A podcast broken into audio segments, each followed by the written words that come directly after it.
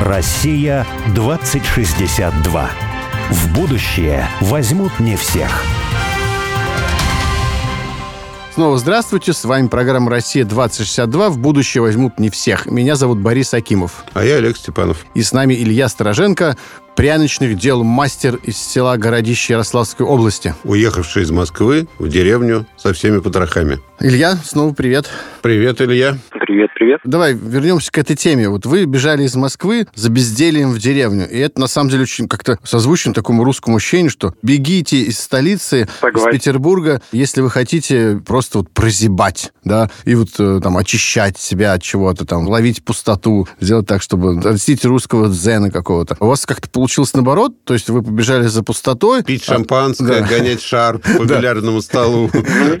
Бежали за пустотой, а обрели, наоборот, какую-то, ну, карьеру, бизнес семейный. И это тоже, то, о чем я говорил, противоречит абсолютно э, устойчивому мнению такого жителя мегаполиса, который говорит, ну, куда я поеду, какая там работа? Я должен жить в Москве, потому что работа здесь. Ну, вот живой пример. Люди убежали за пустотой, за тишиной, за бездельем. В результате у них нет времени, потому что очень много работы. Вот как так получилось? Вот ты там упомянул, что сказал, что тебе чуть не приснился пряник, да, а жена потом ругалась. Или как вообще пришла эта идея, почему вдруг заняться пряником? Было так, что хотелось заниматься каким-то ремеслом, то есть руками работать.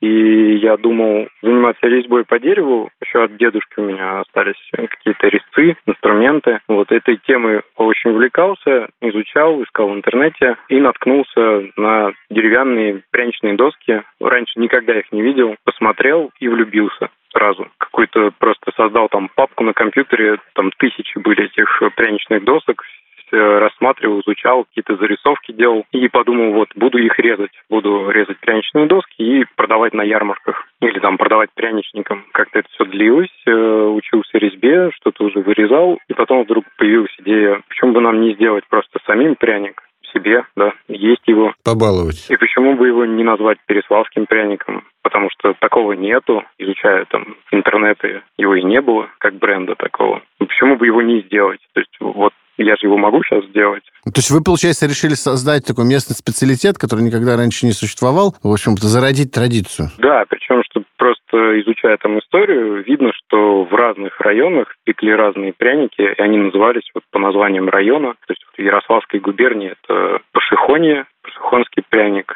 Рыбинский пряник. Вот они были. Ростовский пряник тоже был. Ну, Он, по-моему, есть, но это уже возобновленные такие производства заводские. Я помню, что мы делали пряник, чтобы он получился более-менее съедобным, вкусным, несколько месяцев. Четыре месяца, наверное. Пекли. Вот там, это slow life. Медленная жизнь. Да, вот ты представь себе в Москве ты такой экспериментируешь пять месяцев пряник. Думаешь, ты сумасшедший какой-то. Это как в анекдоте про горячих эстонских парней. Ну да, да, да. Ну, мы никуда не спешили. Чего, Вот у нас приятно слышать. Деревня. Вот это опять же показатель качества, что ли, жизни, да, и возможностей, потому что ты просто в Москве не можешь себе позволить 4 месяца пряники делать и ждать, когда уже он все-таки получится. Я представляю, ты что приходишь к кому-то, давайте вот э, сделаем производство пряники. Ну, хорошо, вот, нам надо инвестировать столько-то денег, у меня есть бизнес-план, ну, вот у меня и там есть такие-то рецепты, столько-то денег надо, потом у тебя считают, значит, что нет, это какой-то возврат капитала будет не такой, как надо, там, очень маленький, там, Ну, вот я думаю, если бы был какой-то бизнес-план, если бы мы стремились э, изначально к каким-то заработкам, да, вот так бы это все выглядело. Но И, наверное, бы было не сделали просто. Посчитали такие, наверное, не получится, да. Неэффективно. Ну да, кстати, я часто слышу такое, что многие считают, считают бизнес-план. Нет, давай не будем этим заниматься. Ну да, Москва это все такое. Это ВВП, это бизнес-планы, это эффективность. Это невозможно просто 4 месяца готовить пряник и без всякого бизнес-плана потом решить, ну давай все-таки делать бизнес. Вот. Ну, ты знаешь, э, порой, конечно, есть э, такие мысли, что хорошо бы было, если бы весь мир ел переславский пряник. Может, тебя посещают такие мысли, но я помню, что я к тебе с этим приставал, как ты говорю, а давай там вот в один магазин там сетевой поставлять пряники, только надо их делать там типа в тысячу раз больше. Ты говоришь, ну не, нет, ты что? Но я помню, я нет, я посчитал. Я когда посчитал, вот все прикинул и понял, что а-а, не, а, нет. У меня времени Я нет. так, так не пойдет. Слишком много денег будет. А когда я буду на рыбалку ходить? Да, вот правильно.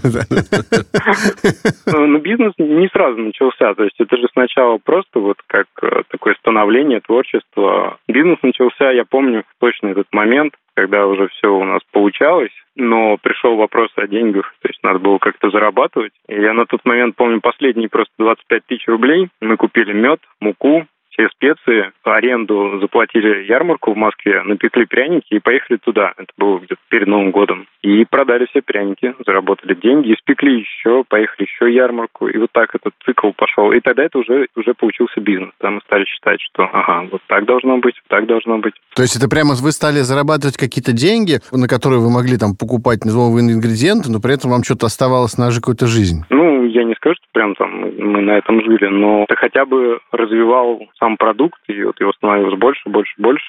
Мы там купили себе печку домой. Тогда мы делали все дома. Все вот в избе пекли, все там замешивали. То, что ты сейчас говорил про творчество, про такое внимательное отношение к продукту, про то, что тебе хочется руками что-то делать, и для тебя это важно, про то, что не хочется расширять производство, потому что это уже будет такое промышленное производство, про то, что хочется там ходить на рыбалку и э, время с семьей проводить. Вот у Чаянова, присно поминаемого, нарисован целый образ страны вот в его утопии, где господствует неэффективность и погоня за вот таким потребительским счастьем, приводящая на самом деле к минимализации вложенного труда, погоня за удовольствиями. Вот у Чаянова в России будущего, а у него это Россия 1984 года, целью является как раз вот то, о чем ты говоришь, то есть сохранение творческого труда. Поэтому у него большинство населения живет и работает как раз в деревню, потому что они ценят сам процесс жизни вот во всей полноте ее проявлений. И творческий труд, и заботу о земле, и неспешная жизнь с семьей, и общение с соседями, и вовлеченность в жизнь природы. Вот можно сказать, что ты осуществил мечту Чаянова, живешь творческим трудом, делаешь печатные пряники, живешь с семьей в деревне. Скажи, вот могут э, все люди найти себе применение и жить творческим трудом в деревне? Хотелось бы сказать, да, конечно, могут, но мне кажется, нет. Ну, во-первых, э, ключевое слово тут утопия. Все-таки при капитализме живем в капитализме. Поэтому творчество, оно, конечно, очень хорошо. Но когда оно вот монетизировано, еще лучше. Еще лучше, да? Ты можешь открывать какие-то новые проекты благодаря тому, что творчество, оно неиссякаемо, развиваться в этом плане. Но надо грамотно построить все-таки, чтобы это было прибыльно. На что развивать новые проекты, на что будет существовать твой проект основной. Нет, это все понятно, что творчество – это как раз не то, что обычно, ну, не знаю, там, в советское время или в том же городе называют творчеством. Вот Никому мне- не нужны какие-нибудь поделки такие, Да, вот, да, которые- да. Или вот всякие креативные вот эти пространства, где люди занимаются просто ничем абсолютно. Мы как раз под творчеством и даже вот творческим трудом и имеем в виду какие-то вещи, которые создают те ценности, которые важны другим людям. То есть вот если ты создал какой-то пряник, ну, его есть никто не хочет. Но это не творчество. Ну, в значит, принципе, да. да. хотя такое бывает, даже вот про пряники. Приезжаешь в какое-то место, говорит, у нас здесь музей пряников, а вот здесь вот там продаются пряники. Ты, понимаешь, пробуешь, ну, ужас какой-то, что это за пряник ты вообще?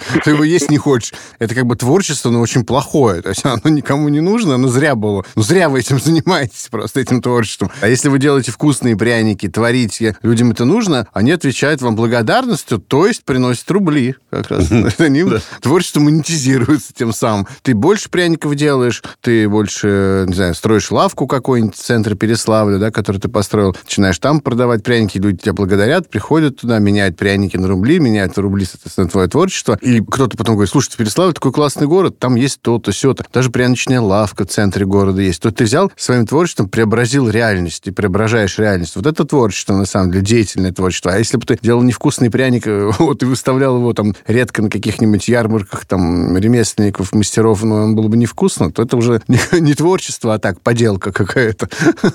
Ты знаешь, вот у меня есть такой хороший пример. То, что в нашей голове как раз э, считается трудом, и при этом трудом хорошо оплачиваемым. Да? Вот когда я это расскажу, это будет странно. У меня просто друзья, они плотно работали с э, компанией «Газпром» и рассказывали такую былину, что ли, о «Газпроме», что вот председателю совета директоров «Газпрома», господину Миллеру, в офисе на Наметкина вот такое стеклянное стеклянное здание еще советского времени, где окна стеклянные, но они не открываются. Вот у него там кабинет, и ему птичка, ну, голубь, накакала на стекло с внешней стороны. И вот э, представитель совета директоров «Газпрома» сказал, что ну, нужно вызвать альпинистов, потому что с внешней стороны стекло моют альпинисты, и стереть это вот э, голубиное... Наследие. Наследие, да.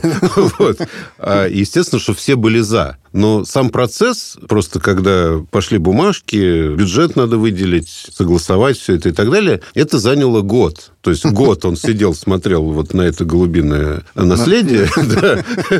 Вот. Ну, все были не против. Ну, в принципе, это был некий труд людей, бюрократический, да, который, в общем-то, оплачивается. Они мне как раз сказали, что ты, Олег, думаешь, что там непорядок э, с этой бюрократией. Нет, порядок идеальный. Да, если ты получаешь какую-то бумагу, что порядок. то у тебя есть определенное количество минут, да, ты должен поставить там резолюцию согласен, не согласен, указать причины, если не согласен и так далее. Но все равно это все заняло год, то есть процедура сама. В это вовлечено огромное количество людей, и мы все это внутренне, поскольку это для нас обычная такая жизнь, мы это все внутренне понимаем. Вот они все получают зарплату, им всем платят. А вот там запечатанный пряник, там, вот платить не нужно, например, да, это странно, или там еще за какие-то вещи. Но на самом деле это не так. Вот в чем дело. Это как раз вот это пространство, которое ты писал вокруг этой истории с наследием голубя, оно антитворческое, оно абсолютно системное, оно ну, монетизируемое, видимо, тоже глобально, причем в мировом масштабе, вот, даже не только в э, общегосударственном, но оно абсолютно антитворческое. То есть как бы в таком пространстве создавать какие-то творческое начало, рождать и творчески преобразовывать реальность, ну, очень сложно, ну, потому что творческое преобразование реальности, когда ты видишь глубинное наследие, ну, ты как-то можешь, например, как как-то от этого избавиться, если ты можешь проявить собственную волю, да, творческую, вне системы. А система, она эту творческую волю убивает. И в этом смысле, опять же, городская жизнь, жизнь крупного города, которая, в общем-то, во многом регламентирована гораздо сильнее, чем жизнь деревни, вплоть до вот я проснулся в своей деревне, Буквально, действительно, да, происходит. вот я пошел через всю деревню в халате, или когда жарко, может быть, без халата, прошелся и купаюсь в пруду, да. Это у меня и каждый день это происходит в течение года всегда, когда нет льда. То есть лед сходит, и я купаюсь. В Москве ну, тоже, если я бываю, то живу на Чистопрудном бульваре, прекрасное место, самый центр, и там пруд есть, да. Ну, я себе не могу позволить выйти утром и там искупаться. Хотя кому от этого будет плохо. Ну, так не положено, так нельзя, там я нарушу какой-то регламент. И, наверное, если сказать, что будет не один плавать человек, а там 150 или 1000, наверное, будет плохо для экологии этого пруда, я не знаю. Но в этом логика есть. Логика-то есть, но она, эта логика, она берет и превращает мою жизнь в муку, потому что я не могу искупаться с утра, а в деревне могу. Ну и таких нюансов на самом деле, очень много, которые позволяют говорить о деревне как о свободном пространстве. Почему, ну, собственно, Илья, да, сказать, то переехали уже свободой, да, от, от, от, за свободой от стресса городского, за свободой от необходимости что-то делать постоянно, потому что иначе ты неэффективно. Кстати, есть такая история о том, что халат – это такой символ свободы. Халат? А, да, потому что в 90-е годы был, и он и сейчас есть такой художник, довольно известный Анатолий Осмоловский. И вот когда милиция тогда в 90-е всех останавливала, проверяла там прописку, паспорта и так далее, он, э, будучи москвичом, он ходил по Москве в банном халате на голое тело и в банных тапочках, ну, в таких домашних тапочках, символизируя этим, ну, то, что он находится вообще-то дома, понимаешь? Mm. То есть это моя земля, это мой дом, и я вот здесь э, как бы себя чувствую абсолютно свободно. Когда он зашел в гости, условно говоря, да, я его первое, что я его спросил, где ты носишь паспорт? Он мне сказал, хороший вопрос. В правом кармане халата. То есть все равно. Все-таки регламентировано. Все-таки регламентировано, не смог. Ну, понимаешь, это о здравом смысле все-таки паспорт с собой. Да, согласен, да. да. Не, естественно. А ты паспорт с собой носишь, скажи? Да. Правда? В деревне? А. Да. Ну, как-то да, вот так, не знаю, там заехать... Московская привычка. Нужен паспорт, да. Нет, ну это все, все работает. Так именно. Ты можешь в халате, но с паспортом. А скажи, пожалуйста, а вот вы же не одиноки такой во всероссийском масштабе, в смысле такого пряничного движения? Есть ли какое-то сообщество, например, тех, кто производит ремесленным образом пряники в России печатные? Нет, по-моему, сообщества нету. Профсоюз? Ну, я не имею в виду сообщество такое регламентированное, опять же. Ну, вот вы встречаетесь на каких-то праздниках, там, знаете друг друга, можете делитесь секретами, пробуйте пряники у друг друга. Ну, есть, насколько я знаю, есть такой ежегодный съезд э, пряничников э, в Питере проводится были там два раза. Дав давно были. Ну, много людей вообще. Когда мы только начинали, был таких прям основные пряничники, которые прославились там на свою округу. Их было там, не знаю, по пальцам перечислить 4-5 человек. Потом просто людей все больше, больше, больше. Такое тоже мейнстримом стало. То есть домашние пряничники, они переходят в какую-то новую сферу деятельности. Ну, это как э, домашние пивовары, там стали крафтовые пивовары начали открывать. Ну да, они потом линейки открывают какие-то специальные под магазины, под какой-нибудь бренд, под что-нибудь такое. То есть можно сказать, что на наших глазах, ну, фактически возрождается, что ли, индустрия печатного пряника в России? Да, это так. Может быть, э, просто прослеживается не только в пряничной индустрии, да. Может быть, это просто время такое, когда люди могут свободно заниматься тем, что им нравится. Ну, они могут там заниматься какими-то разными вещами и делать какие-нибудь там... Но это не хобби все-таки. Да, и, во-первых, это не хобби, а во-вторых, это свойственно именно русской культуре гастрономической. И в советское время оно было в каком-то смысле очень сильно развращено, как многое другое. Сейчас, скажешь, печатный пряник. А типа чего это? Ну, скажешь, типа тульского, так? Да, это прям укоренившийся такой стереотип. Ну, да, То типа есть, тульского. Это что это у вас пряники? Да, это как тульский, что ли? А тульский ведь совсем другой. Вот расскажи про это. Почему? Тульский, почему он такой стереотип? стереотипный, потому что просто он один-единственный отвечал за все русские пряники в свое время. Его оставили, советская власть, просто для того, чтобы... Вот-вот было производство пряников вот в Туле. Не знаю, удобнее так. Потом, на мой взгляд, это просто легенда какая-то там подмастерье, который нашел рецепт, тот самый, и возродил его. Ну, такое очень интересное, конечно. Тут самый рецепт с повидла, да, там? Не знаю. Дело в том, что никто не писал такие технологические карты, все вымерялось там на камушках, такой-то камушек, столько-то там корицы, допустим. Вот. Все это очень было так засекречено. И потом это было возрождено, вот, вот только Тульский был. Сейчас люди делают, даже в Туле, я знаю, производство, наверное, 5 или 7 которые занимаются печатным пряником, тульским. Вот кто из них настоящий тульский пряник? Поди разбери. А ты скажи, какой вот правильный рецепт э, настоящего русского печатного пряника? Вот он из чего состоит? Какие ингредиенты? Там должен быть мед, безусловно, мед, потому что мед, он, он такой исторически несет в себе ключ. Вообще, как мы основывали свою рецептуру, прочитали, что был медовый хлеб. Вообще, до того, как он назывался пряником, от слова пряности, до того, как пряности появились на Руси, это был медовый хлеб. Причем медовый хлеб известен там и в Риме, и в Египте хлеб с мукой смешивали для его долгого хранения. Нельзя по-английски же называется до сих пор. Пряник это gingerbread, да, по-моему, то есть это имбирный хлеб, если прям буквально перевести. Ну да, ну это вот э, от имбиря от специи до появления да. специй был медовый хлеб. Угу. Потом, ну, в него, кстати, добавляли просто какие-то, может быть, там ягоды, сок ягод, какие-то травы лесные, коренья ароматные. Потому что не было никаких других. То есть там с сахаром тоже была на Руси напряженка. Был мед. Вот это исконный такой продукт. Так, мед потом. И ржаная мука, потому что рожь, она просто произрастала глобально больше в России, чем пшеница. Уже потом кондитерские изделия из пшеничной муки стали появляться там, в 18 веке. 17 18 Ну и пряности, да? То есть, собственно, пряник почему? Да, ну пряности уже потом, когда в изобилии были, уже там все перцы, я знаю, ну, на немецком это перечный хлеб, то есть перец такое условное обозначение специй. Специй должно быть много, меда должно быть много. То есть пряник должен быть ржаной, и не надо жалеть меда и специй. Вот и будет настоящий русский печатный пряник. А, еще доска должна быть. Доска, да, обязательно.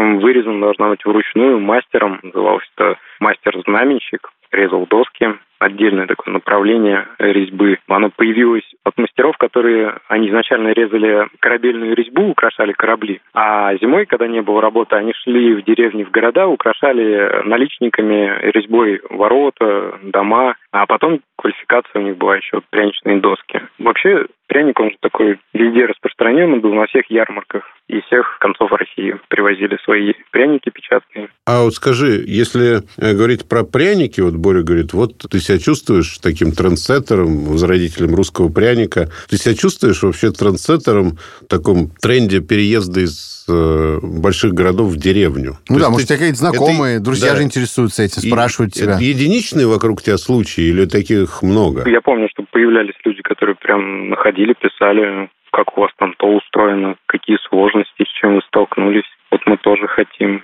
Нет, я себя не чувствую. Это такое... Не знаю, потом я особо не чувствую здесь такой глубокой деревни. Взял, доехал до города. Тебе надо, ты поехал в Москву. Желание завести там коз, куриц у меня было в начале, но вот сколько я живу здесь уже. Преодолел. Успешно а ты преодолел это ненужное желание, в отличие от меня. Нет, но тем не менее, все-таки а Вокруг тебя нет никого переехавшего? Бори нет? Нет, кстати, если пойти по соседям и поспрашивать, по-моему, половина здесь из Москвы переехавшие. А, ну видишь. А, а ты говоришь, я не трендсеттер. Вслед за тобой они говорят, все деревни переехали. Молод слишком для того, чтобы переезжать в деревню, обычно после 40, как 50 лет. Я говорю, я ускорился. Вот, не, много-много. Ну, я говорю, все переехавшие, получается. Вот так. А ты даже это не осознаешь. Да, кажется, что какая-то реальность. Да, да. Вроде никто не переехал, все здесь жили всегда. Потом потрешь каждого, а он москвич, бывший.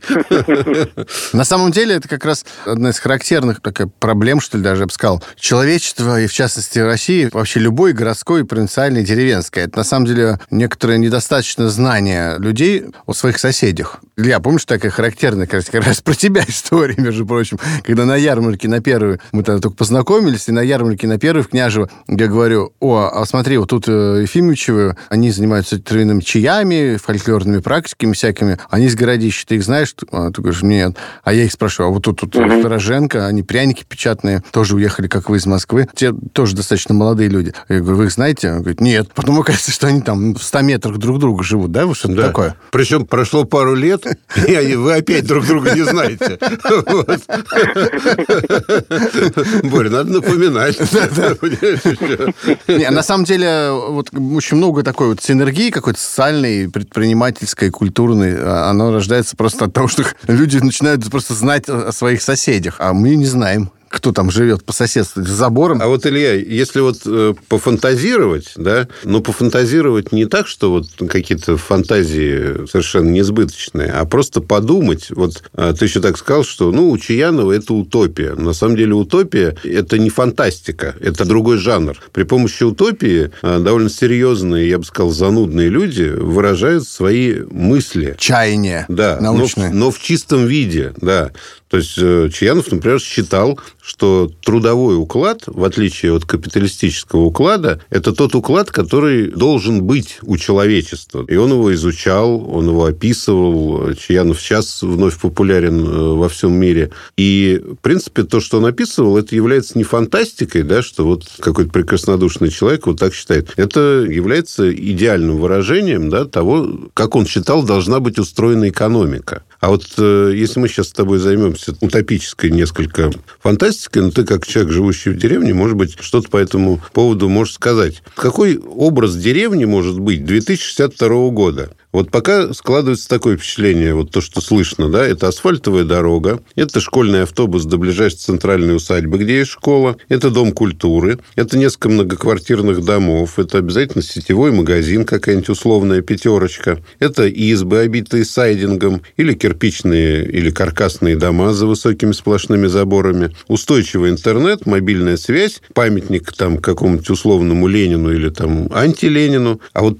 если так задуматься, да, а это вообще русская деревня? Или это советская какая-то, или это американская? То есть это какая-то не деревня вообще, это, это просто какой-то недогород. И в таком недогороде будут жить какие-то вот лузеры, которые не смогли уехать оттуда. А вот если подумать о том, а что бы хотелось, вот ты живешь в деревне, а чего хочется, да, чтобы там было – но ты уехал из города, да, то есть ты уехал за другим. И, соответственно, деревня это должна быть какая-то противоположность, да, ну, не, да нечто другое. Идеальная деревня, по-твоему, не та, в которой ты, ты живешь, а вот идеальная, вот представить себе, пофантазировать. Ну, вот я уже представляю, да. У нас тут, правда, уже есть и памятники. Вот, магазин у нас есть. Все в нем есть. Не хватает но мне конкретно не хватает, знаешь, детских каких-то площадок. И не хватает не только из-за того, что моему ребенку негде поиграть, а вот это общение, вот это как раз такая точка притяжения людей, где бы они могли знакомиться все. Я оттуда, я оттуда. Окажется, что они все из Москвы, наверное.